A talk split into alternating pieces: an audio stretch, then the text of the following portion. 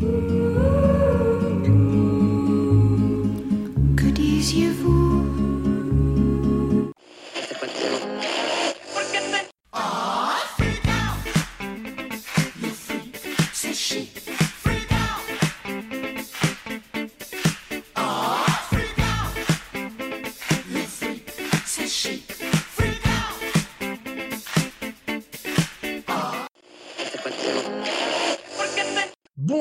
bienvenue sous le plus petit chapiteau du monde, Abracadapod, le podcast sur la magie du cinéma.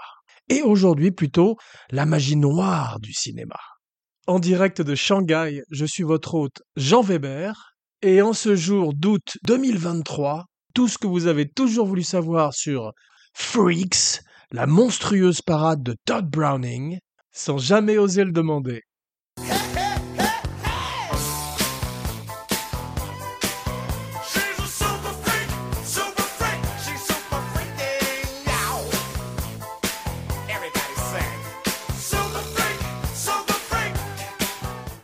Alors aujourd'hui, le monstrueux podcast est solo une fois de plus. Tous les cinébodies, tous les ciné-freaks sont en vacances.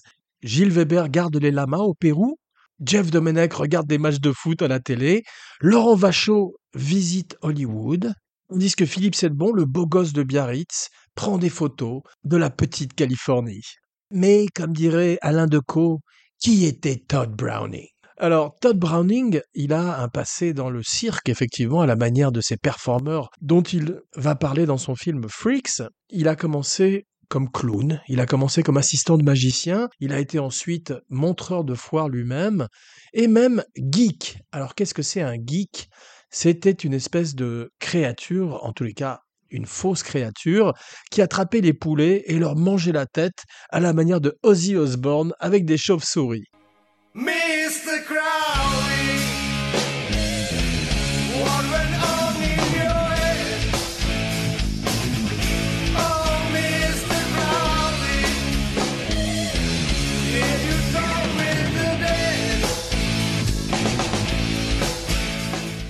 Alors le geek aujourd'hui est devenu euh, tout puissant, c'est un autre sens, c'est l'équivalent du nerd. Abracadapod est un geek de cinéma et les freaks, qui est une appellation extrêmement péjorative, on va voir que le film est problématique également et on va expliquer pourquoi. Freaks, l'expression dans les années 60 prend une autre tournure, celle de hippie et aujourd'hui, elle décrit les gens qui sont particulièrement branchés sur le sexe, mais à l'époque, ce sont les monstres de foire, et au début, au commencement, conformément aux écritures, il y a un livre. Alors, un livre de Todd Robbins qui s'appelle Spurs, qui veut dire éperon en français, qui est écrit au milieu des années 20, et euh, Metro Goldwyn Mayer achète les droits.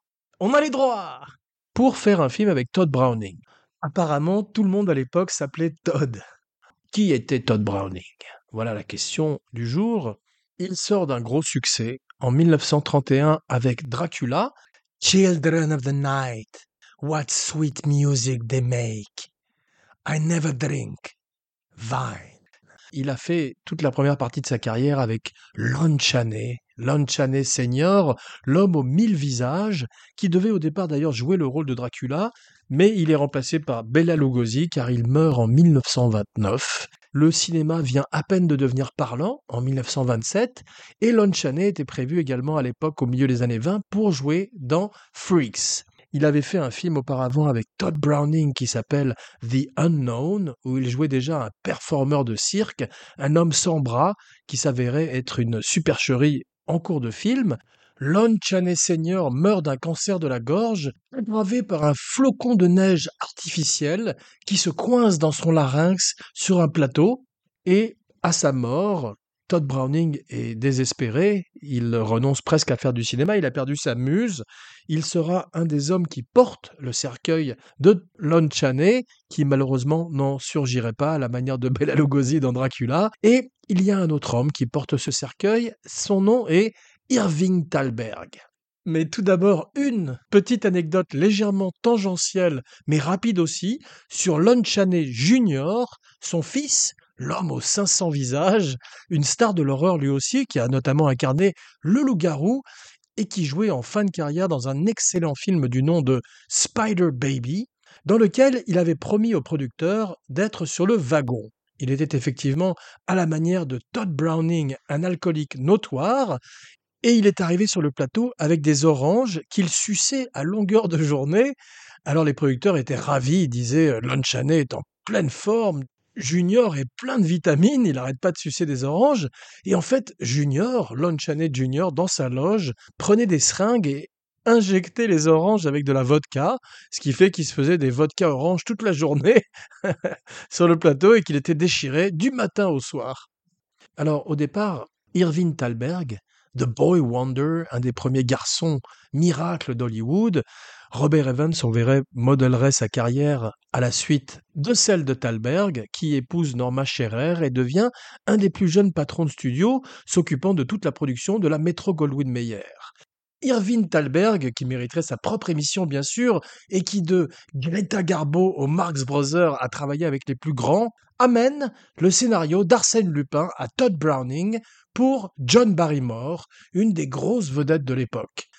C'est le plus grand des voleurs. Oui, mais c'est un gentleman.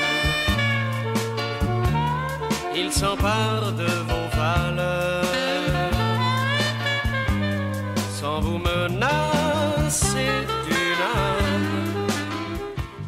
Todd est un petit peu moins intéressé par les aventures du plus grand des voleurs et renonce à faire l'histoire du gentleman cambrioleur pour se pencher cette fois-ci de nouveau sur Freaks et replonger dans son adolescence sur les routes avec le cirque quand il était saltimbanque et montreur de foire.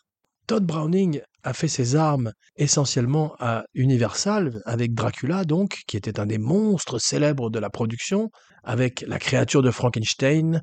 It's alive, it's alive, we belong dead. La créature du lagon noir et la momie. Et c'est Harry Hurls. Aujourd'hui, on dit une petite personne, à l'époque, on disait un nain. Et ce qu'on appelle également aujourd'hui un influenceur, qui vient voir Todd Browning sur le tournage de The Unholy Three, un film où Lon Chaney jouait une vieille dame et Harry Earls jouait un bébé. et lui propose donc Spurs, le roman de Todd Robbins qui se passe en France et qui raconte l'histoire d'un nain qui chevauche une dame de taille normale. Dans le livre, c'est une écuyère. Dans le film, elle devient une ballerine qui tenterait d'amener Harry Earls, Hans, à sa perte et qui finirait elle-même en tant que Frix. Spoiler alerte pour un film de 1932, elle termine mal dans une fosse et elle devient la femme poule dans une des images les plus terrorisantes de l'histoire du cinéma. Viens poule, viens poule, viens. Abracadapod a réfléchi pour une fois, une fois n'est pas coutume, et s'est dit que pour avoir plus d'audience, il faudrait probablement parler de films récents, d'où Frix 1932, probablement le plus vieux film dont a jamais parlé Abracadapod, le podcast sur la magie du cinéma.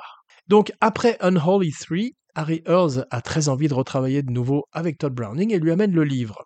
Le livre est donc acheté par la Metro Goldwyn Mayer, par Irving Thalberg, qui décide de le porter à l'écran. Le livre et le film sont problématiques déjà à l'époque dans la manière dont il montre dans la manière dont il montre ces monstres de foire, on les appelle des monstres, mais ce sont simplement des créatures exceptionnelles, et par la suite, il serait interdit pendant 30 ans en Angleterre et serait retiré après trois semaines des affiches, en particulier parce que Meyer, le Meyer de Metro Goldwyn Mayer, le patron du studio donc, déteste le film et déteste les monstres et l'image que le film donne à la maison de production. Donc ce film aujourd'hui a été réévalué, réétabli. Il est devenu l'épitome du film culte, car même s'il montre ces monstres comme des monstres de foire et qu'il en fait des véritables monstres à la fin, lorsqu'ils vont prendre leur vengeance sur Olga Baklanova et la transforme en femme poule,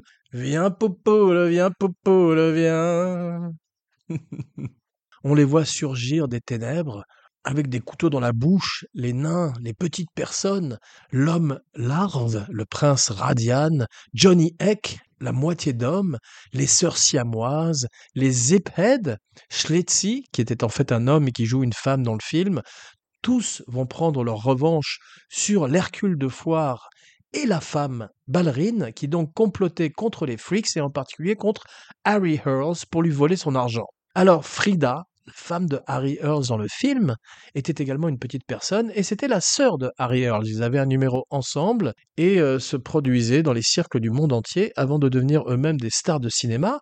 On voit donc Johnny Eck, on voit également Angelo Rossito qui joue Angeleno, qui est très jeune à l'époque puisqu'on verrait que par la suite il serait euh, dans Mad Max sous le dôme du tonnerre dans le rôle de Master, la petite personne qui se tient au sommet de Blaster et qui affronte Max sous le dôme du tonnerre. Alors, effectivement, des performeurs de petite taille ont marqué l'histoire du cinéma depuis que le cinéma est cinéma, de Dominique Dunn.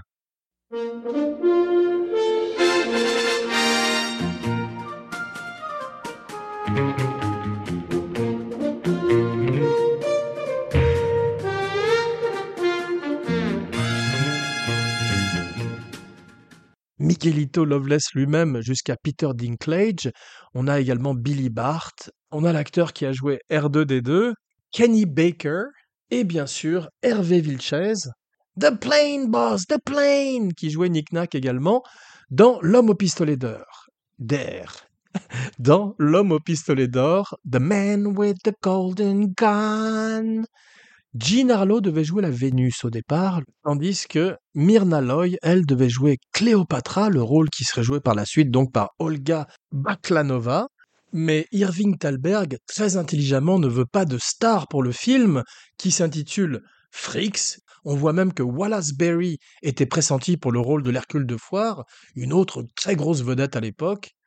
On voit que sur le plateau, il y a un énorme problème puisque personne à la cantine ne veut manger en compagnie des freaks qui sont obligés d'être installés à part, ce qui est terriblement euh, discriminatoire. Même euh, F. Scott Fitzgerald qui visite le plateau racontera ses mésaventures par la suite.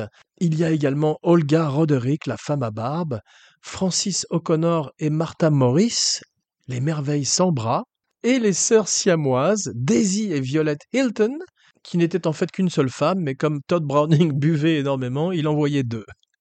Il y a également euh, des caractères microcéphales, les Pinheads, Zip et Pip, qui sont joués donc par Elvira et Jenny Lee Snow, et Schlitzy, Schlitzy, qui est donc un homme dans la vie et qui s'appelle Simon Metz.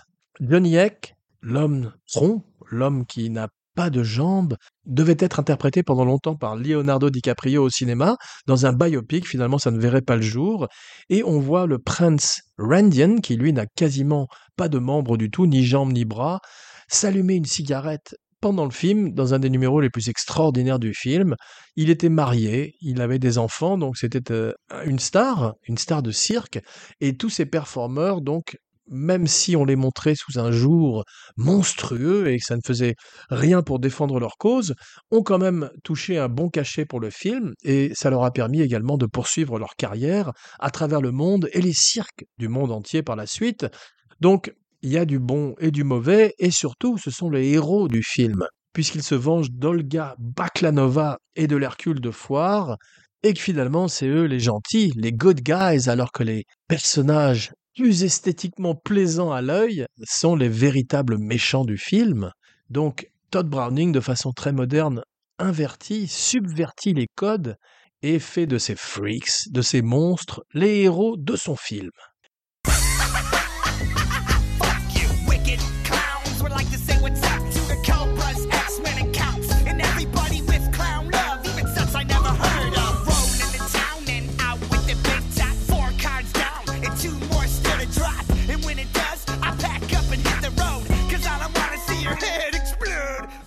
We accept you, we accept you, gobble gobble, gobble gobble, one of us, one of us. La fameuse scène du banquet voit effectivement Olga Baklanova tenter d'empoisonner le nain et finalement craquer et commencer à dire leurs quatre vérités à tous ses performeurs, ce qui va la conduire à sa perte et à devenir la femme poule. viens Popo, viens Popo, viens. Le film est tourné à Culver City, en Californie à la manière d'un autre film célèbre pour son utilisation de petites personnes ou de nains. Nos auditeurs, les auditeurs d'Abracadapod, auront rectifié de même, ils sont suffisamment intelligents pour le faire. Donc, le film en question est Le Magicien d'Oz. We're off to see the wizard, the wonderful wizard of Oz, because, because, because, because, because of the wonderful thing he does. Abracadapod, le podcast sur la magie du cinéma, et Culver City, qui était là où les studios de la MGM avaient leur lot dans le temps et là où la plupart des films de la compagnie se tournaient. Les avis sur Todd Browning sont divergents. Certaines personnes disent qu'il était extrêmement compassionné et plein de gentillesse avec ses performeurs. Le dîner de compassion, d'autres disent qu'il les traitait comme un véritable montreur de foi et qu'il était très dur au contraire avec eux. La vérité se situe probablement, comme d'habitude, au milieu. le film sort avant le code Hayes, tout comme King Kong en 1933, qui voyait le gros Kong, le dîner de Kong, effleurer fait vrai et l'effeuiller au passage.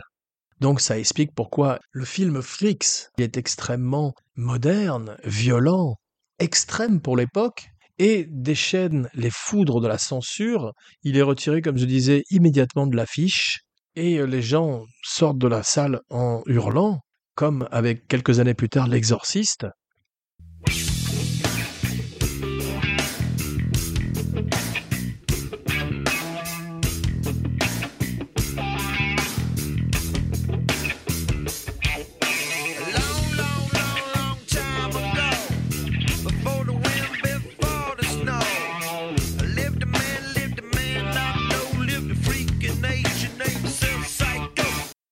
Fin originale voyait également la castration de l'Hercule de Foire, qui terminait son tour de chant en chantant avec une petite voix aiguë, et le film, à la manière d'Abracadapod aujourd'hui, est extrêmement court. Il sortirait dans une version de 90 minutes, puis serait retiré des salles par Irving Thalberg lui-même, qui offrirait une version de 64 minutes qu'il ressortirait par la suite, et qui est la seule qui existe aujourd'hui. Le film est malheureusement un échec au box-office, et malgré les coupes extensives, le film serait toujours reçu de façon négative et par les spectateurs et par la critique, créant une controverse sans égale à l'époque. Et il faudrait attendre effectivement les années 60 et je crois le festival de Venise pour réévaluer le film et le remettre à sa juste place dans l'histoire du cinéma. C'est probablement aujourd'hui un des films euh, des années 30 les plus vus, avec Dracula du même Todd Browning, à juste titre, car il est tout à fait euh, à la fois émouvant, bouleversant, terrifiant et choquant encore de nos jours, et donne donc à tous ces performeurs qui avaient une très petite exposition au cinéma avant et aujourd'hui aussi, une place qu'ils méritent au panthéon du septième art. Le livre Spurs, qui n'a jamais été véritablement porté à l'écran, était encore plus violent que le film puisque ce nain traversait la France à cheval sur cette écuyère en lui mettant des coups d'éperon pour lui apprendre une leçon tragique. Le film est depuis considéré comme un des meilleurs films de Todd Browning et a été sélectionné en 1994 pour être préservé dans le United States National Film Registry, étant jugé comme culturellement, historiquement et esthétiquement important pour l'histoire du cinéma. L'héritage de Fricks est important aussi bien dans le cinéma que dans différents médiums. On voit également qu'il a été euh, moqué dans Les Simpsons et dans South Park, un épisode des Simpsons particulièrement drôle dans le Treehouse of Horror, leurs épisodes spéciaux pour Halloween. Et le film existerait également sous forme de comic book et serait référencé dans la série American Horror Story dans Freak Show, la saison de 2014-2015. Dans la culture populaire, on voit également que le film est mentionné dans la chanson de David Bowie de 1974, Diamond Dogs. Les Ramones, toujours fidèles au poste quand il s'agit de films d'horreur, écrivent une chanson en l'honneur de Pinhead en 1977 et dériveraient leur Gabba Gabba Hey de Gooble Gobble Gooble Gobble, une chanson qui fait participer le public. Le film est également mentionné dans la troisième saison des Sopranos, ainsi que dans Le Loup de Wall Street de Martin Scorsese en 2013, ou le lancer de nains, une pratique euh, navrante qui malheureusement a probablement encore lieu à travers le monde, voit tous ces loups se moquer des petites personnes en utilisant le même chant, le même hymne que Freaks. One of Us, One of Us deviendrait également Asti de la langue courante et serait référencé dans The Player de Robert Altman.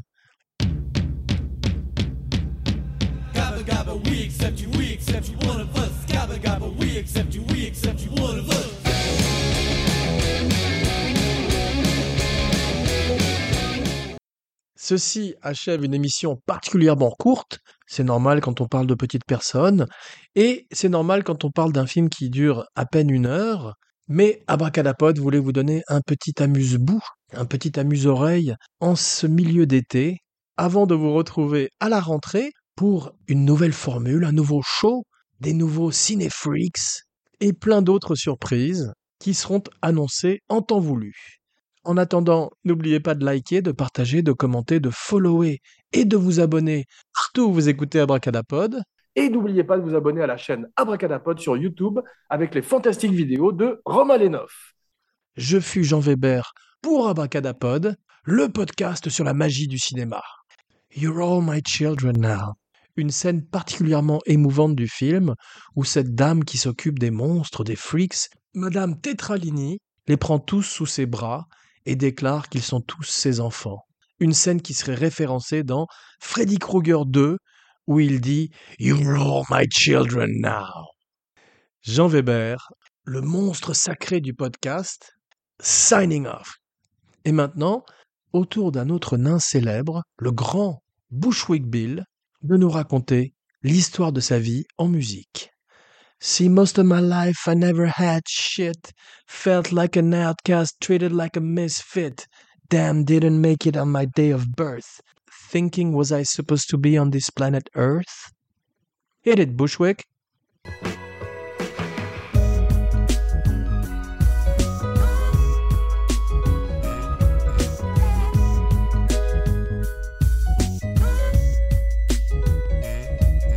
See, most of my life I never had shit. I felt like an outcast, treated like a misfit.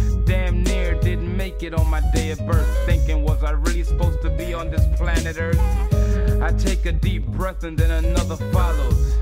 Cause hard shit is kinda hard to swallow. See, it's rough being a loner. Not knowing any given day and time I could wind up a goner. See, people got it bad from Jump Street. And being short is just another strike against me. I used to get funny looks cause I was small. And trying to make it like running to a brick wall. Given the odds I was up against broke, the average nigga would've quit a long time ago. But now I've got a record out. I'm doing shows, people paying to see me turn it out. Now I'm the spice around town. An album could change a nigga's life around. I got friends and bitches on my dick, but when they look at Richard, all they see is Bushwick. Sometimes I don't know a friend from a foe. And every different day it's a different fucking hope. And now that my pockets are getting bigger, I'm meeting hoes who only wanna juice a nigga. They tell me that they love me and all that. But really, they just wait for me to fall flat so they could get me for my income. Take me for all I got and then some. We accept a one of us. We accept a one of us. Gooba gobble, gooba gobble. We accept her. We accept her. Google gobble. Google gobble. One of us. One of us. Google gobble. They're going to make you one of them.